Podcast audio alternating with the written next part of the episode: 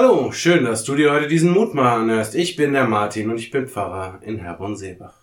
Hattest du schon einmal so richtig Angst? Vermutlich schon. Auch wenn es dir vielleicht gar nicht so leicht fällt, das einzugestehen. Schließlich lässt mich Angst ja klein und schwach erscheinen. Und wer möchte das schon? Aber Angst gehört zu unserem Leben dazu. Sie ist ein Teil unserer Wirklichkeit und hat vermutlich durchaus auch ihren evolutionären Sinn.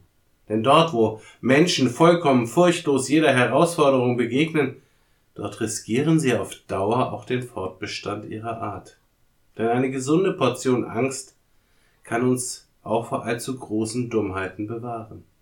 Doch damit ist das Problem schon benannt, denn wie eine gesunde Portion Angst genau definiert ist, darüber lässt sich wie über so vieles lange streiten. Mir ist einmal ein Mensch begegnet, dessen Angst vor Spinnen so groß war, dass er sie noch nicht einmal auf einem Foto sehen konnte.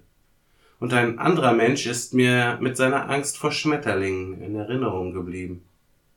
Als krank würde ich sie beide nicht bezeichnen, und doch habe ich meine Schwierigkeiten, eine solche Angst wirklich ernst zu nehmen. Doch Angst lässt sich eben nicht klassifizieren. Das, was für den einen absolut kein Problem darstellt, ist für den anderen schon ein unüberwindbares Hindernis. Und nur weil es dem einen leicht fällt, vor einem Publikum aufzustehen, heißt das noch lange nicht, dass diese Vorstellung für andere nicht mit der allergrößten Angst besetzt ist. Die wichtigste Frage bleibt am Ende immer, wie wir mit dieser Erfahrung von Angst umgehen. Lassen wir uns in unserer Lebensqualität einschränken?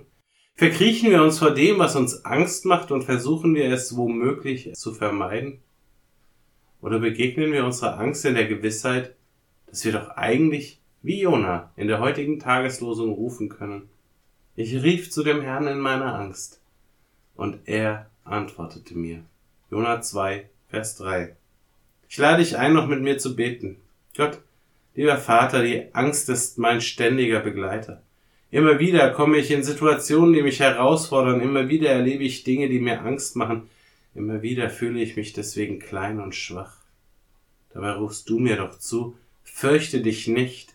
Bei dir, mit dir, das weiß ich, muss ich keine Angst haben. Denn du bist bei mir, dein Stecken und Stab trösten mich. Hilf mir in meiner Angst, darauf zu vertrauen und mit dir zu gehen. Immer wieder. Amen. Auch morgen gibt es an dieser Stelle wieder einen neuen Mutmacher.